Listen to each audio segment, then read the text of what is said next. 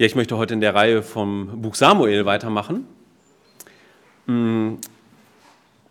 Und es ist ein Text aus 1 Samuel Kapitel 16. Es ist nicht irgendein Text, auch nicht für dieses Buch nur irgendein Text. Es ist ein Text, der einen Rieseneinschnitt im Alten Testament bedeutet. Gottes Geschichte mit den Menschen ist ja recht lang bis dahin. Also Gott hat, ähm, nachdem er den Menschen aus dem Garten Eden verbannt hat, hat er ihnen ja eine Verheißung mitgegeben. Eines Tages kommt ein Same, jemand, der von der Frau geboren wird, der wird den gesamten Fluch wieder von ihnen nehmen und für eine Versöhnung sorgen.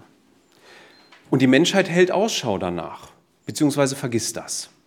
Sie muss dadurch durch Gericht, Noah ist der einzig Überlebende mit seiner Familie, bis Gott sich entschließt, aus einem Mann, der eigentlich überhaupt nicht mehr für Familiengründung geeignet ist, Abraham, eine Nation zu gründen. Und er gibt ihm die Verheißung mit, dass aus ihm ein großes Volk machen wird, aus dem dann dieser Same kommt. Und so lebt dieser Abraham mit seinen Nachkommen eine Zeit lang in einem Land, das Gott ihm verheißen hat,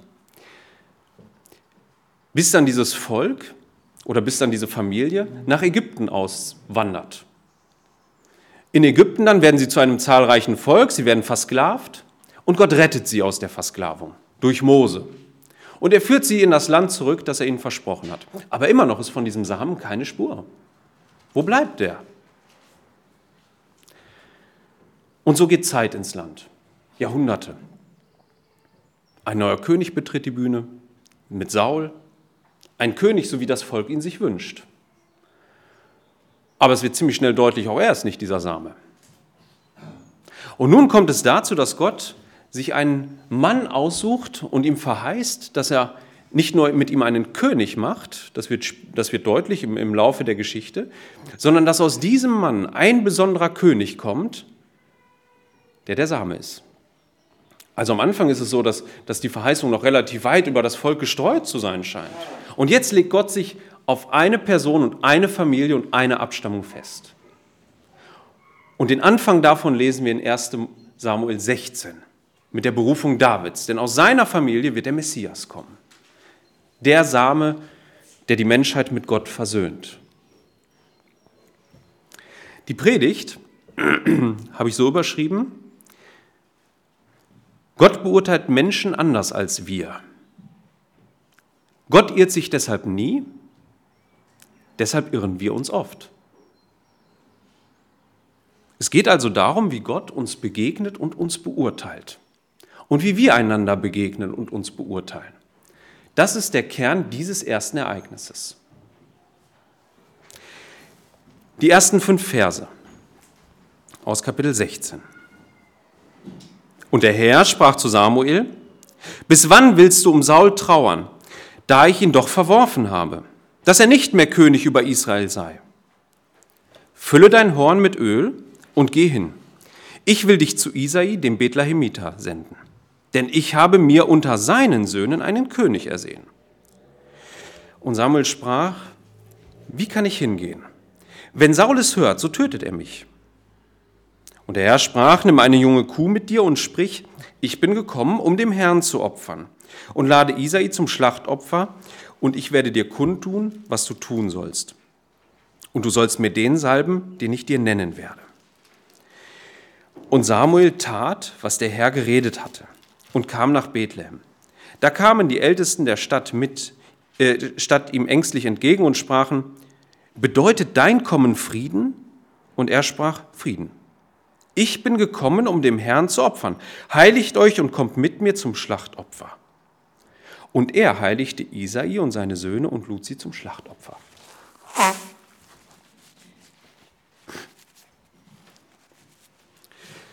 Ja, in dem ersten Abschnitt begegnet Gott dem Samuel auf eine sehr einfühlsame Art und Weise.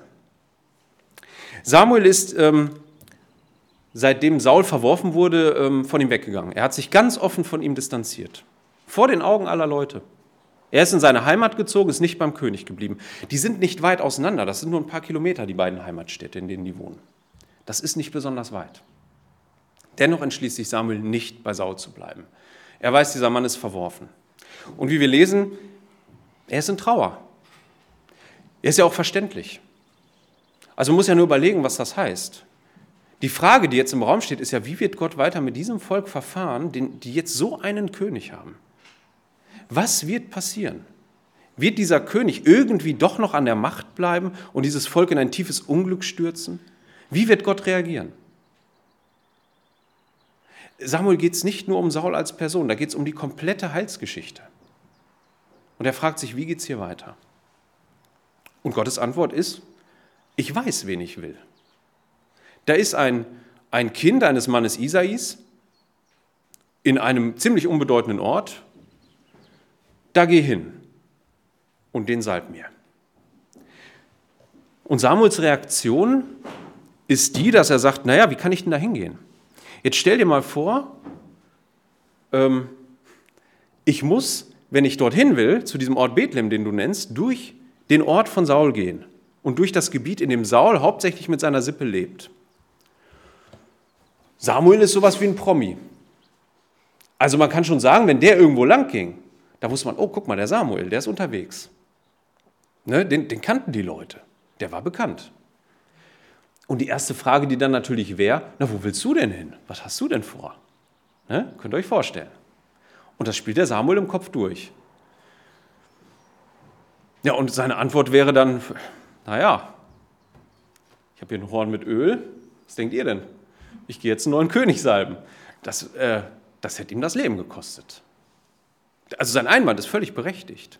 Und Gott begegnet diesem Einwand nicht, indem er sagt, na Mensch, du Kleingläubiger, wenn ich dir das sage, dann werde ich dich da schon durchbringen. Es geht uns so schnell manchmal über die Lippen, ne? Aber Gott begegnet echten Ängsten mit echten Antworten. Nicht so schwamm drüber. Mach, mach dir keine Sorgen. Also eine Begegnung, der Gott das sehr eindrucksvoll macht und sich sogar Zeit nimmt, ist in der Berufung Moses.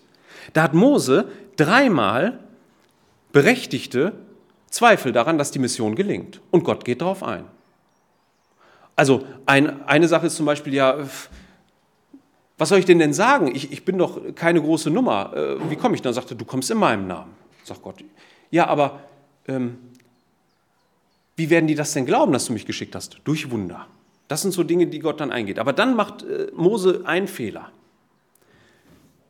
Er sagt, schicken anderen. Schicken anderen. Und da ist Gott dann ungehalten. Sagt, nee, nee, ich, hab, ich bin auf deine Einwände, ich bin eingegangen, sogar auf den Einwand, dass du sagst, ich kann nicht richtig reden. Bin ich eingegangen, ich habe gesagt, Aaron macht das. Aber das ist jetzt unbegründet. Und bei Samuel ist das ein begründeter Punkt. Er sagt du, grundsätzlich ja, das ist, ist begründet. Und deshalb sagt er ihm, dann mach es anders. Nimm eine Kuh und geh opfern in erster Linie. Das ist jetzt deine Mission. Und was dann passiert, das sage ich dir dann. Das sage ich dir dann. Also Gott geht da sehr fürsorglich mit seinem Samuel um. Ja, Gottes Geduld und Langmut ist, ist groß mit uns. Und auf echte Ängste hat er echte Antworten. Das zeigt er hier bereits. Ja, und so kann der Samuel jetzt seines Weges gehen und wenn ihn dann jemand anhält und fragt, Mensch, Samuel, wohin willst du denn? Da kann er sagen, ich gehe opfern. Siehst du, ich habe eine Kuh dabei, ich gehe opfern. Okay. Friede sei mit dir wahrscheinlich, wird dann der Gruß gewesen sein.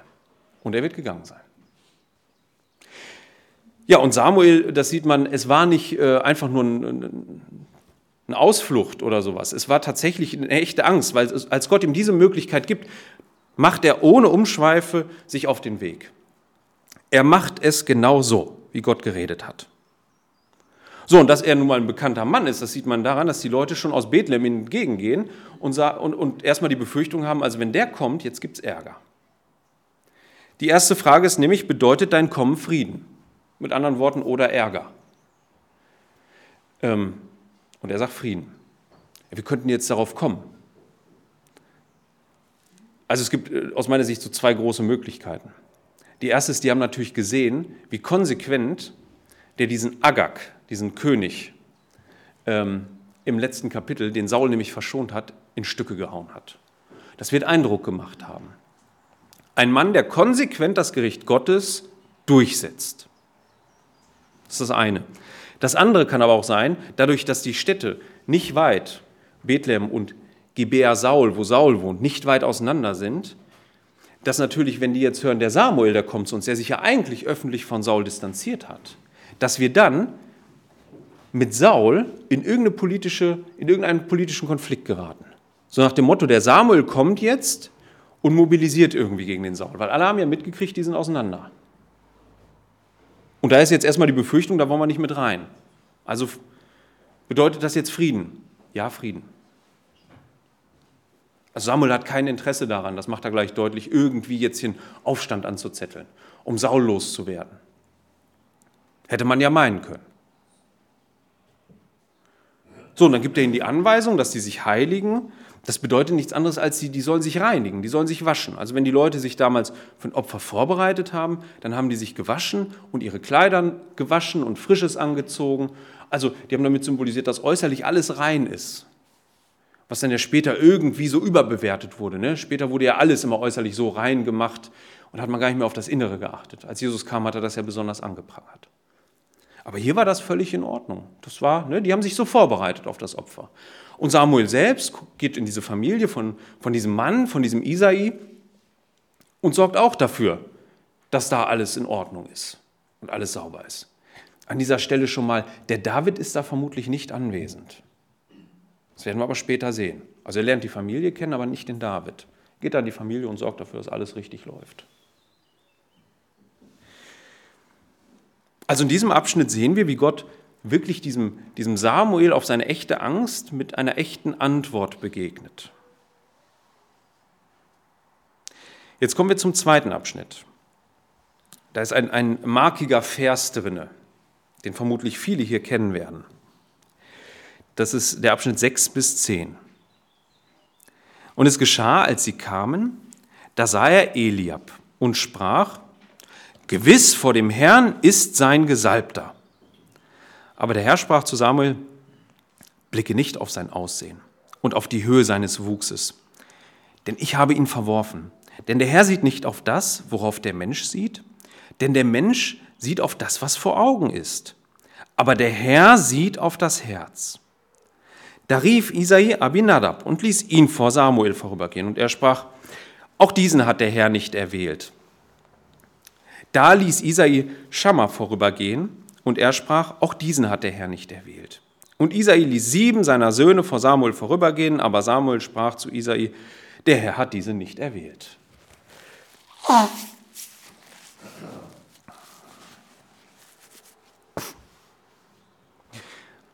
Also der Samuel, der hatte eigentlich in seinem Auftrag eine völlig klare Anweisung, nämlich dass wenn dieses Opfer da ist, dass Gott ihm genau sagen würde, was vonstatten geht. Jetzt ist aber so, da kommt der erste junge Mann rein und er scheint ziemlich beeindruckend zu sein. Also so von seiner Statur, vielleicht sogar von seiner Ausstrahlung, von seiner Präsenz, sodass Samuel ganz hingerissen ist und sagt, das ist er. Das ist der König. Also er hat gar nicht Gottes Stimme abgewartet, ne? was Gott so sagen würde. Der fährt es aus ihm raus, so, das ist er. Ne? Das muss er sein. Und da wird er von Gott zurechtgewiesen. Das ist sehr, sehr einschneidend. Hier ist nämlich eine Feststellung drin, die uns alle betrifft. Ja, hier geht es darum, wie wir Menschen eigentlich uns Menschen gegenseitig beurteilen. Das ist in diesem, in diesem Abschnitt eine Lektion, die selbst ein Mann wie Samuel, das ist ein Gottesmann, der weiß viel über Gott, er hat unglaublich viel gesehen, was Gott getan hat. Aber auch er hat noch zu lernen bei Gott. Und eine Lektion, die er hier lernt, ist, dass er eigentlich einen falschen Maßstab an die Menschen dran setzt. Der setzt schlicht und ergreifend die falschen Dinge dran, wenn er sich die Leute anguckt. Ja, Saul war eine beeindruckende Person. Gerade seine große Statur hat die Leute umgehauen. Er war ein Kopf größer. Und Samuel läuft Gefahr, diesen Fehler genau so zu wiederholen genau so sich wieder einen auszugucken. Und da greift Gott einfach ein. Wie gesagt, hier ist das eine Feststellung an dieser Stelle. Gott sagt nicht, ihr müsst das hier anders machen. Er stellt es nur fest. Und es ist in erster Linie eine Überführung. Ja, Gott rückt hier zurecht, wer eigentlich das richtige Urteil fällt. Und ich möchte zuerst einmal darauf eingehen, wie wir Menschen uns eigentlich beurteilen. Ja, unsere Erscheinung ist ganz wichtig, wenn wir uns gegenseitig beurteilen, nicht wahr? Ist es nicht so, dass wir besonders auf das Äußere, auf die Schönheit, auf die Kleidung achten? Also wenn jemand in den Raum reinkommt, wir ihn vielleicht das erste Mal sehen, dann ist es ja recht hilfreich, anhand der Kleidung und des Äußeren schon mal einiges abzuleiten. Das fällt uns so leicht, ne? Also was er anhat, ob er sich zurechtgemacht hat. Und wir alle wissen das. Wir alle haben uns heute zurechtgemacht. Wir alle standen heute vor dem Spiegel und, und wir machen das so mit. Und an sich ist daran auch nichts verkehrt. Ne? Also Gott stellt es sogar als Tatsache hin in Epheser 5, wenn er darüber spricht, wie ein Mann für seine Frau sorgt, dann wie für seinen eigenen Leib, den er hegt und pflegt. Ja, das ist völlig natürlich für uns, dass wir unseren Leib natürlich zurecht machen. Aber das darf nicht unser Urteil bestimmen. Darum geht es. Es darf nicht der Maßstab dafür sein, wie wir einander begegnen.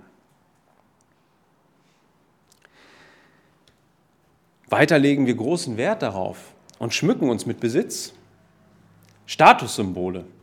Also jede Kultur zu jeder Zeit hat immer so eine stille Vereinbarung darüber, woran man Wohlstand erkennt. Ne? Das war so. Waren es vielleicht in, in, zu, zu Paulus Zeiten die Frauen, die, die sich Perlen ins Haar geflochten haben und besonders auffällige Frisuren gemacht haben? Vielleicht besonders breiten Goldschmuck getragen haben? Vielleicht äh, die Männer, wenn sie Besitz hatten, dass sie, dass sie Pferde hatten und, und äh, diese Dinge ja, und sich damit äh, umgeben haben. Ja, waren das vielleicht die Statussymbole? So sind das heute vielleicht andere Dinge. Keine Ahnung, wisst selber, was das ist. Vielleicht ist das das Auto, Vielleicht ist es ähm, eine, eine, teure Uhr oder so, so, ein Handy oder sowas. Ihr wisst selber, was die Dinge sind. Ne? Das scheinen so die Dinge zu sein, mit denen wir uns gerne umgeben, um zu zeigen, Mensch, ich bin doch wer und ich habe doch was. Das sind doch Dinge, ähm, und ich bin, ich bin gar kein Feind von Besitz, ne? mit, mit denen wir gerne anderen signalisieren, wie sie uns denn einzuschätzen haben. Guck mal her, ich habe sowas, steck mich in die richtige Schublade halte mich für einen reichen oder wohlhabenden Menschen. Wie gesagt, die Bibel spricht nicht gegen Besitz. Besitz gehört von vornherein zur Schöpfungsordnung. Ja, Gott schützt sogar den Besitz. In seinen Geboten geht es darum, dass wir nicht einander stehlen sollen. Gott hat jedem Menschen Besitz zugedacht. Und es ist völlig in Ordnung.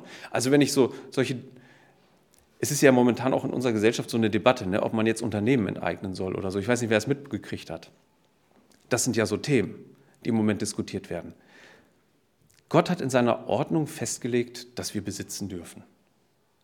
Ja, er schützt es sogar so weit, dass er verbietet, dass wir danach beim nächsten trachten und neidisch das anblicken. So weit geht er. Und das ist legitim. Dass nicht alle Wege, um zu Besitz zu kommen, legitim sind, das versteht sich von selbst. Ne? Aber an sich ist etwas zu haben nicht schlimm. Was es so verfänglich macht, ist, wenn wir anhand dessen einen Menschen beurteilen, was er hat. Wenn wir hingehen und ihn anschauen und sagen, du hast es, dann bist du wer. Ja, das ist ähm, ein, ein ernstes Problem unter Christen, vielleicht bis heute. In Jakobus wird das angesprochen. In Jakobus Kapitel 2. Da geht es um Folgendes, das sind die Verse 1 bis 9, die ich lesen möchte. Da ruft er auf, meine Brüder, habt den Glauben unseres Herrn Jesus Christus, des Herrn der Herrlichkeit, nicht mit Ansehen der Person. Denn wenn in eure Synagoge ein Mann kommt, mit goldenem Ring und prächtiger Kleidung, es kommt aber auch ein Armer in unsauberer Kleidung herein, Ihr seht aber auf den, der die prächtige Kleidung trägt und sprecht, setze du dich bequem hierher. Und zu dem Armen sprecht ihr, stell du dich dorthin oder setze dich hier unter meinen Fußschemmel. Habt ihr nicht unter euch selbst einen Unterschied gemacht und seid Richter mit bösen Gedanken geworden? Hört, meine geliebten Brüder, hat Gott nicht die weltlich Armen auserwählt, reich zu sein im Glauben und zu Erben des Reiches, das er denen verheißen hat, die ihn lieben? Ihr aber habt den Armen verachtet. Unterdrücken, unterdrücken euch nicht die Reichen und ziehen nicht sie euch vor die Gerichte? Lästern nicht sie in guten Namen, der über euch aufgerufen worden ist? Wenn ihr wirklich das königliche Gesetz erfüllt nach der Schrift, du sollst deinen Nächsten lieben wie dich selbst, so tut ihr recht. Wenn ihr aber die Person anseht, so begeht ihr Sünde und werdet vor dem Gesetz als Übeltäter überführt. Übertreter überführt. Also die Situation ist einfach. Ne? Da kommen zwei Leute rein. Der eine hat, das sieht man auf den ersten Blick, der muss was haben. Nur was auch immer man sich davon verspricht, vielleicht denkt man sich, Mensch, wenn ich jetzt neben dem sitzen könnte oder mit dem gesehen werden würde oder der verdient ja bestimmt einen tollen Platz, dass alle ihn sehen und dass der dazugehört, das zeichnet uns ja aus als Gemeinschaft. Ne? So, guck mal, der gehört zu uns. Da muss ja was heißen. Und da kommt einer rein, der hat nichts. Und der wird dann in die letzte Reihe befördert. Oder so, dass man ihn nicht sieht, sondern an Füßen darf er sitzen. Nach dem Motto, pff, will sich einer mit dem sehen lassen? Ja, das ist übel. Und das ist gegen das Gebot, du sollst deinen Nächsten lieben wie dich selbst, sagt Jakobus. Also wie gesagt, noch einmal, es ist überhaupt nicht schlimm, sich zurechtzumachen und das Äußere zu pflegen. Es ist überhaupt nicht schlimm zu besitzen. Auch das verurteilt die Bibel nicht. Das Problem fängt da an, wo wir urteilen und anfangen anders zu handeln. Nur weil einer hat oder eben nicht hat. Nur weil wir denken, ach, mit dem möchte ich gesehen werden und mit dem nicht. Da wird es problematisch. Ja, wir leben in einer Zeit und in einer Gesellschaft, die das auf die Spitze treibt. Ja, Oberflächlichkeit, das, damit kann man ziemlich reich werden. Wir haben Medien, die nichts anderes tun oder Menschen dazu veranlassen, nichts anderes zu tun, als den ganzen Tag irgendwelche Bilder zu zeigen von einem Leben, das sie gar nicht haben. Also da geht es darum, dass sie möglichst so tun, als würden sie den ganzen Tag am Strand liegen, im Urlaub, und wenn sie sich da mal vom Strand wegbewegen auf ihren Bildern, dann essen sie das tollste Essen, haben die tollsten Kleider und sitzen in den teuersten Autos. Das ist alles natürlich eine Scheinwelt, in der die leben. Das sind, ja, das, das sind äh, sogenannte Influencer, das ist in diesen Social-Media-Kanälen. Ja, ich benutze mal dieses Fremdwort. Ja, in den sozialen Netzwerken, so, so Pinterest und Instagram und wie die alle heißen, Facebook. Ja, diese Medien leben davon, dass Leute ständig so tun, als wären sie wer. Ne? Und wenn das nur tausend Leute interessiert, aber da wird sich reingehängt für. Ja, und äh, das sind richtige Stars. Ne? Also wer, ich weiß nicht, wir, wir, sind jetzt hier nicht so der, der Altersschnitt, glaube ich. Ich will niemandem zu nahe treten. Ne? Jetzt, äh, aber wir sind nicht so der, die, die, die denen wahrscheinlich so folgen. Aber die jungen Leute, die tun das. Also wenn man so an 14- oder 15-Jährige was verkaufen möchte, dann geht man über diese Leute. Da muss man was machen die sind vielleicht gar nicht mehr so beeindruckt von irgendeinem Fußballstar, aber sowas, das beeindruckt die. Wenn da, also, wenn man den, ich habe diese Woche ähm, gesehen ähm, auf, auf, auf, einer Konferenz, da waren die absoluten Stars in Deutschland dieses, Bereichs. Das sind so Zwillinge. Und die haben für McDonalds Eis verkauft, so viel Eis hat McDonalds noch nie verkauft, nur weil die so ein paar blöde Bilder da gepostet haben. Das ist unfassbar. Ja, also das reicht. Versteht ihr? Das, das reicht, um zu, sozusagen, die haben das, dann wollen es alle anderen auch. Wie gesagt, es ist, es ist nicht das Problem, dass wir uns äußerlich zurechtmachen, das wir haben wollen. Es ist aber ein Problem, wenn wir uns auch da nicht unterscheiden, sondern uns von diesen Sachen einlullen und blenden lassen und sagen, das ist jetzt aber erstrebenswert. Ne? Wenn wir sagen, weil der das so zeigt, muss ich das auch haben. Auch da müssen wir uns unterscheiden. Die Bibel fordert uns immer wieder auf, uns da von der Welt zu unterscheiden und da eben nicht mitzumachen. Und zu sagen, Mensch, das ist, und da auch realistisch zu sein, das ist nur eine Scheinwelt. Darauf lassen wir uns jetzt nicht ein. Und es ist nicht das Entscheidende, was mich prägt.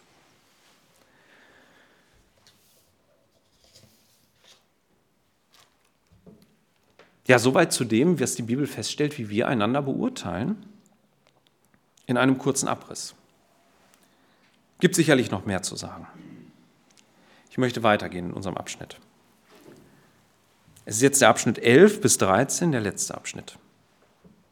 Und Samuel sprach zu Isai: Sind das die Jünglinge alle? Und er sprach: Noch ist der Junge übrig, und siehe, er weidet das Kleinvieh. Und Samuel sprach zu Isai, sende hin und lass ihn holen, denn ich werde uns nicht, denn wir werden uns nicht zu Tisch setzen, bis er hierher gekommen ist.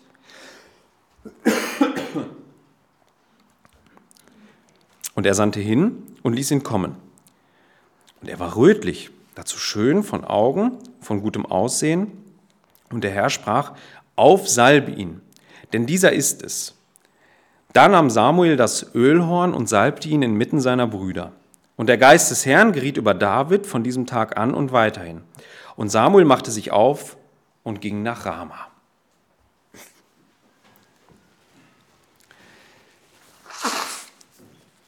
Also nachdem all die stattlichen jungen Männer vorbeigezogen sind, sieben an der Zahl, und Gott nicht bei einem reagiert hat, fragt Samuel, Mensch, was ist denn? War das jetzt alles? Nee, ist dann die Antwort. Da gibt es noch einen. Also der schien von seinem Vater jetzt nicht so den Status zu haben, vielleicht war er zu jung, dass der Vater sagt, Mensch, wenn so ein bedeutender Mann wie der Samuel kommt und hier ein Opfer passiert, dann muss der dabei sein, der Junge. Und der Vater konnte ja nicht wissen, dass der einen König sucht. Aber zumindest äh, war der jetzt nicht so, dass er sagt, der muss jetzt seine Arbeit liegen lassen, da muss der Junge dabei sein. Nein, der ist auf dem Feld und hütet das Kleinvieh, also die Schafe und Ziegen, die man so hatte. Die hat er gehütet. Ja, und Samuel sagt dann, dann lass den doch mal kommen. Also wir werden nicht hier anfangen, bis er nicht da ist. Samuel ist sich ziemlich sicher, das muss er sein. Also alle anderen sind ja raus. Ja, und so ist es dann, dass der Herr spricht und da macht er das auf, salbe ihn, denn dieser ist es, sagt er dann. Ja, jetzt greift Gott ein und sagt, das ist er. Und jetzt gibt es hier, hier eine Überraschung. Ich weiß nicht, was ihr erwartet habt, nach all diesen stattlichen jungen Männern und nachdem Saul ja eigentlich nicht König wird. Ist ja eine Geschichte, mit der wir groß geworden sind. Aber eigentlich könnte man jetzt erwarten, Vielleicht sagt die Bibel gar nichts über sein Aussehen, vielleicht sagt sie eher so, naja, der war nicht besonders ansehnlich und deshalb. Nee, das ist ein, das ist ein schöner junger Mann, den er da vorfindet. So ein Teenageralter. Ist ja eigentlich eine Überraschung. Damit macht Gott eins klar. Er urteilt auch nicht nach dem Aussehen. Wäre es nicht widersprüchlich, hätte Gott jetzt bewusst einen, ich sag's mal übertrieben, einen hässlichen Menschen genommen ein Schwächling, um zu, dann hätte das Aussehen ja doch was gezählt. Hätte man dann nicht daraus schließen müssen, müssen ja Gott verwirft automatisch das Schöne und das Hässliche ist es dann. Aber Gott möchte hier eine andere Lektion erteilen, nämlich dass er alleine der wahre Beurteiler ist. Äußerlich sind das alles hübsche Burschen. Und nur Gott kann unterscheiden, wer von denen König ist. Äußerlich wären die vielleicht alle geeignet. Das ist die Lektion. Es ist nicht die Lektion, dass wir jetzt von außen hingehen können im Nachhinein und sagen können, ach guck mal, jetzt weiß ich es auch. Schön, nein. Hässlich, ja. Das ist es nicht. Sondern Gott geht hin und macht genau das, dass er eben einen jungen Mann wählt, der auch toll aussieht. Gott macht deutlich, er allein ist der Beurteiler der Herzen. Er allein kann bis auf den Grund gucken, der einen dafür qualifiziert, ob er König über Israel wird oder nicht. Gott allein kann das. Und das macht er hier deutlich.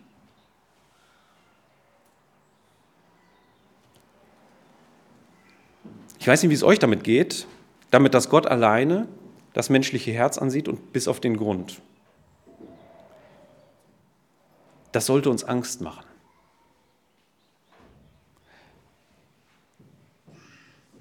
Malt euch das mal vor Augen. Gott allein kann bis auf den Grund, auf den Abgrund eurer tiefsten Wünsche, die ihr noch nie jemandem gesagt habt, eurer allertiefsten Sehnsüchte, eurer tiefsten Gedanken, vielleicht die ihr auch schon über ihn hattet, die ihr nie ausgesprochen habt, bis dahin kann er durchgucken. Auf den tiefsten Grund.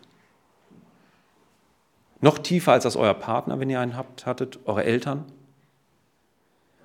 und ihr könnt ihn nicht täuschen. Das geht nicht. Da könnt ihr so viel Make-up auftragen, so gutes Verhalten an den Tag nach außen legen, was auch immer euch einfällt. Es nützt nichts. bis auf den tiefsten Grund kann er gucken. Jeder Gedanke an jedem Tag.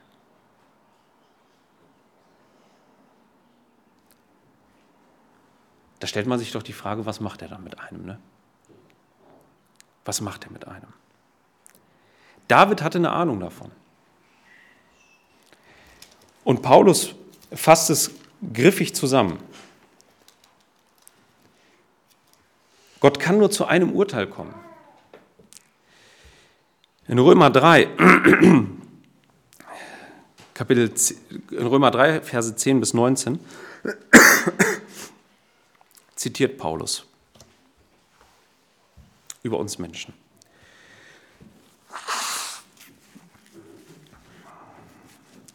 Wie geschrieben steht, da ist keiner gerecht, auch nicht einer. Da ist keiner, der verständig ist. Da ist keiner, der Gott sucht. Alle sind abgewichen. Sie sind allesamt untauglich geworden. Da ist keiner, der Gutes tut. Da ist auch nicht einer. Ihr Schlund ist ein offenes Grab. Mit ihren Zungen handelten sie trügerisch. Schlangengift ist unter ihren Lippen. Ihr Mund ist voller Fluchen und Bitterkeit. Ihre Füße sind schnell, Blut zu vergießen. Verwüstung und Elend ist auf ihren Wegen. Und den Weg des Friedens haben sie nicht erkannt. Es ist keine Furcht Gottes vor ihren Augen. Wir wissen aber, dass alles das, was das Gesetz sagt, es zu denen redet, die unter dem Gesetz sind, damit jeder Mund verstopft werde und die ganze Welt dem Gericht Gottes verfallen ist. Hier sind sieben Zitate aus dem Alten Testament. Fünf davon stammen von diesem Mann David. Der hatte eine tiefe Ahnung davon, was in seinem Herzen vor sich ging. Und dennoch hat Gott ihn erwählt. Dennoch. Diese Stelle macht, spricht uns Mut zu. Ja, sie überführt uns auch und sagt, Mensch, ihr seid alle vor Gott offen. Auf der anderen Seite seid ihr aber nicht hoffnungslos. Denn Gott greift ein, auch in Davids Leben. Gott sucht ihn sich aus, schaut auf das Herz dieses Mannes. Es ist nicht so, dass David kein Sünder wäre. Das scheint nicht die Qualifikation zu sein. Es ist nicht so, dass David besser wäre als die anderen, weniger Sünde hätte. Nein, was er im Alten Testament über sich schreibt und was auch rauskommt, er hatte all diese Dinge in sich. Aber eine Sache, die ist entscheidend und die unterscheidet ihn von Saul. Und das ist nicht das Aussehen. Er klammert sich an Gottes Wort. Er hält sich an das, was Gott gesagt hat. Ja, und das fließt aus ihm über. Er drückt es in Psalmen aus. Er freut sich dran. Er hängt sich an das, was Gott gesagt hat. Das ist die Qualifikation Davids. Ja, Gott gibt ihm noch seinen Geist, um ihn auszurüsten. Darauf werden wir nächstes Mal mehr eingehen, was das heißt, weil er ihn gleichzeitig von Saul nimmt. Ähm, was das heißt. Aber Gott stattet ihn aus. Es ist nicht so, dass David vollkommen ist und das alles dann von im Alleingang kann. Nein, Gott muss ihm beistehen bei dem, was er fort. Aber eins ist, aber eins ist hier der, der Punkt. Das Entscheidende an David ist, dass er sich an Gott festhält. Das macht sein Leben deutlich, im Vorfeld und danach. Es wird deutlich, dass er schon auf der Weide, wenn wir seine Psalmen lesen, als er noch ein Hirte war, sich schon an Gott erfreut hat und an dem, was Gott verheißen hat. An dem, wie Gott zu seinem Volk stand. An Saul haben wir gesehen, ihn hat das alles nicht gejuckt.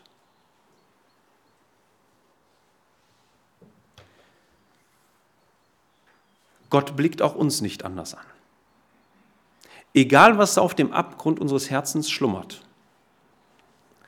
das, was Gott sucht und wonach er uns dann letzten Endes gerecht spricht, ist der Glaube an Jesus Christus. Ja, das werden wir nie ablegen, die finsteren Gedanken und das Finstere, das in unserem Herzen ist. Aber die entscheidende Frage ist, glauben wir Gott in Bezug auf seine Verheißung? Glauben wir ihm? Dass er uns ein für alle Mal trotzdem gerecht sprechen kann? Trotz dem, was da unten drin ist?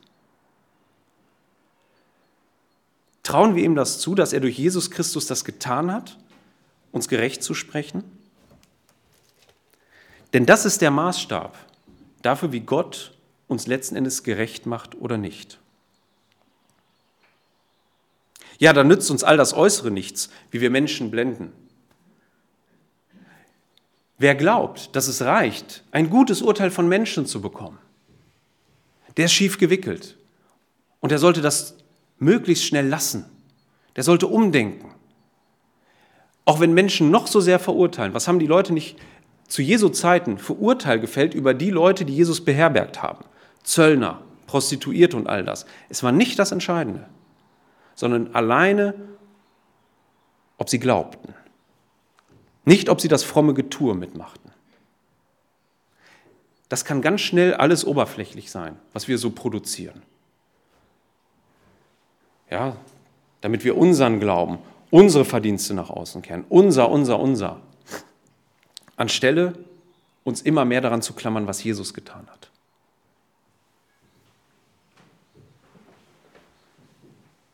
Ja, Christus hat uns gerecht gesprochen von Gottes Gericht. Und das sollte uns reichen. Dem müssen wir nichts mehr hinzufügen.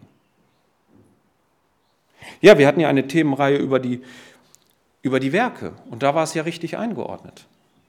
Aus der Freude darüber, dass Gott das getan hat. Ja, da kann ich Gutes tun. Ich weiß, es wird ja nicht immer gelingen. Und die bösen Gedanken werden immer wieder hochkommen. All das ist im Herzen weiter vorhanden.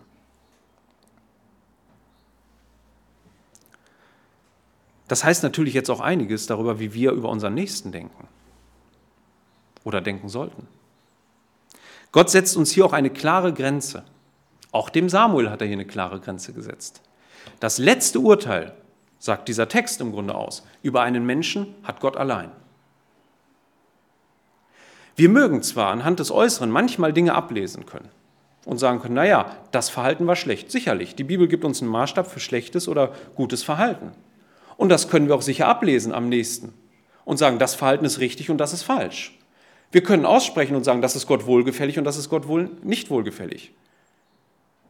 Aber das letzte Urteil über einen Menschen fällt Gott. Ein Mensch mag darauf mit Buße reagieren, wenn wir ihn überführen. Aber ob es echte Buße ist, wird alleine Gott bewerten können. Es kann auch geheuchelt sein. Das ist das Risiko, wenn wir zusammenleben. Das Urteil können wir nicht fällen. Darum sollten wir vorsichtig sein mit einem Urteil über den Nächsten. Ich sage bewusst über ein Urteil über den Nächsten, über die Taten. Da dürfen wir klar sprechen. Hat Paulus auch so getan. Ich möchte nur sagen, Paulus selbst ist in einigen zutiefst getäuscht worden, wer den zweiten Timotheusbrief Kapitel 4 liest, von Leuten aus seiner Umgebung, die, als es darauf ankommt, gezeigt haben, dass sie nicht geglaubt haben. Das, äh, selbst der ist getäuscht worden. Oder nehmt Judas, wie perfekt er darin war, seine Mitjünger zu täuschen. Bei der guten Lehre, die sie bei Jesus gehört haben, bei all den guten Dingen. Das letzte Urteil steht bei Gott. Das steht uns nicht zu. Egal über wen. Und egal wie gut wir meinen, ihn zu kennen. Wir bleiben doch auf die Oberfläche beschränkt. Wir können nicht auf das Herz durchblicken.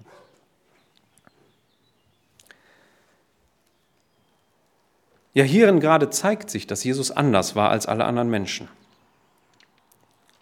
Jesus selbst konnte das nämlich.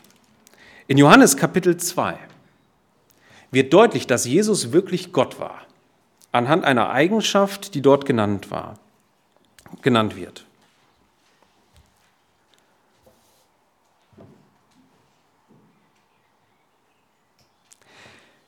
Als er aber in Jerusalem war, also das ist Kapitel 2, 23 bis 25, als er aber in Jerusalem war, am Passa, auf dem Fest, glaubten viele an seinen Namen, als sie seine Zeichen sahen, die er tat. Jesus selbst aber vertraute sich ihnen nicht an, weil er alle kannte und nicht nötig hatte, dass jemand Zeugnis gebe von dem Menschen, denn er selbst wusste, was in dem Menschen war. Der Hintergrund ist der, Jesus hat oft, und das wird im Johannesevangelium deutlich, auf Leute, ähm, ist Leuten begegnet, die dann gesagt haben, ja, wir glauben. Bei Johannes ist es aber so, dass Glauben, der kennt da zwei Arten, den der, den der nicht rettet und den der rettet. Und der, der rettet, der bleibt. Bei denen war das immer nur Strohfeuer. Ähm, Jesus wusste jetzt, muss ich mit denen weiter reden oder nicht? Ist das jetzt nur eine äußere, ein äußerer Schein? Er hat sich denen nicht weiter anvertraut. Er hat nicht weiter mit denen geredet und hat nicht weiter Zeit verbracht, weil er wusste, das ist alles Show. Also äußerlich hätte man sagen können, ja, die, die sagen jetzt jawohl zu Jesus. Aber das war es nicht.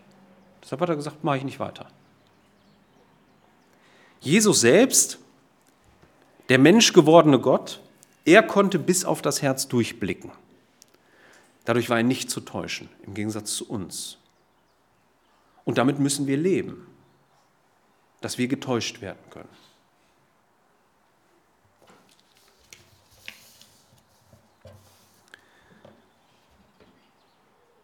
Ja, Gott macht in diesem Abschnitt, und damit komme ich zum Schluss, wenigstens zwei Dinge über die Art deutlich, wie wir beurteilen und wie er beurteilt. Das Offensichtliche ist, dass wir nicht auf das Herz durchblicken können. Ist auch gut so. Damit sind wir beschränkte Wesen. Und wir sind nur ihm verantwortlich, unserem Nächsten nur begrenzt. Denn wenn er ein Urteil über uns fällen möchte und uns verdammen möchte, dann sind wir nicht verpflichtet oder sind wir nicht, ich sag mal, haben wir nicht die Möglichkeit, ihn umzustimmen, wenn er das eh nicht will. Also können wir mit so guten Taten, kann man ja manchen Menschen begegnen, die werden trotzdem sagen, ach ihr, ihr Christen oder weiß ich nicht, ach du. Nein, Gott allein kann bis aufs Herz durchgucken. Wir sind begrenzt. Gott ordnet damit die, die Dinge richtig. Er sagt nicht, das Äußere ist unwichtig oder es ist egal. Er hat uns nun mal darauf beschränkt, aber er stellt es hinten an. Damit ist es zweitrangig geworden. Und das ist das, was wir in der Bibel immer wieder sehen. Das, was wir besitzen und das, was wir haben, ist zweitrangig für uns. Weil wir doch wissen, dass Gott das nicht bewertet, sondern das andere bewertet er. Das, was in unseren Herzen ist. Da macht uns nur der Glaube an Christus und nur das Festhalten an seinem Wort vor ihm wohlgefällig. Wie bei David, was offensichtlich wird. Eins der ersten Ereignisse, auf die wir treffen nach dieser Salbung, ist, dass David in die Schlacht ziehen muss und seine Brüder, diese ach so stattlichen, schönen jungen Männer, nicht glauben, dass Gott durch ihre Hand den Philister Goliath schlagen kann. David aber vertraut ganz Gott. David tut es. Damit ist wirklich das Einzige, was sie unterscheidet, der Glaube.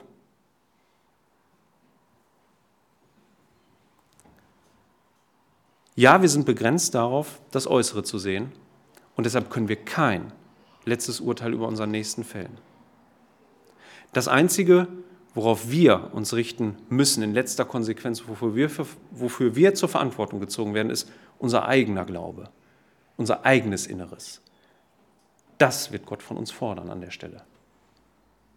Da wird er jeden von uns zur Rechenschaft ziehen, ob wir geglaubt haben.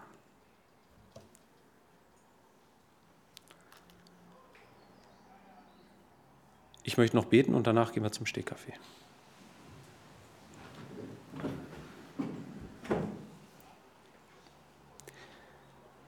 Herr Jesus Christus, ich danke dir für, dafür, dass du am Kreuz unsere Rechtfertigung gewirkt hast. Herr, so bitte ich dich auch darum für jeden in diesem Raum.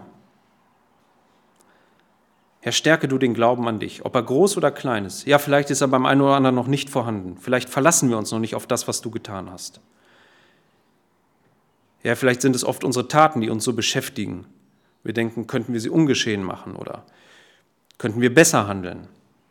Anstelle darauf zu vertrauen, dass nur du das kannst. Nur du kannst sie ungeschehen machen. Nur du kannst machen, dass sie, dass sie nicht zählen. Und uns darauf verlassen. Ich bitte dich darum, dass wir weise darin sind, wie wir unserem Nächsten begegnen, im täglichen, ja, wie auch zu außergewöhnlichen Zeiten. Dass wir nicht nach dem Äußeren urteilen, nach dem, was einer hat oder wie er aussieht, was er ist. Ja, so bitten wir dich darum, dass, dass du uns da weise machst. Lenke du unsere Herzen allein auf dein Wort, das weise macht, das verständig macht und nähere du unseren Glauben. Amen.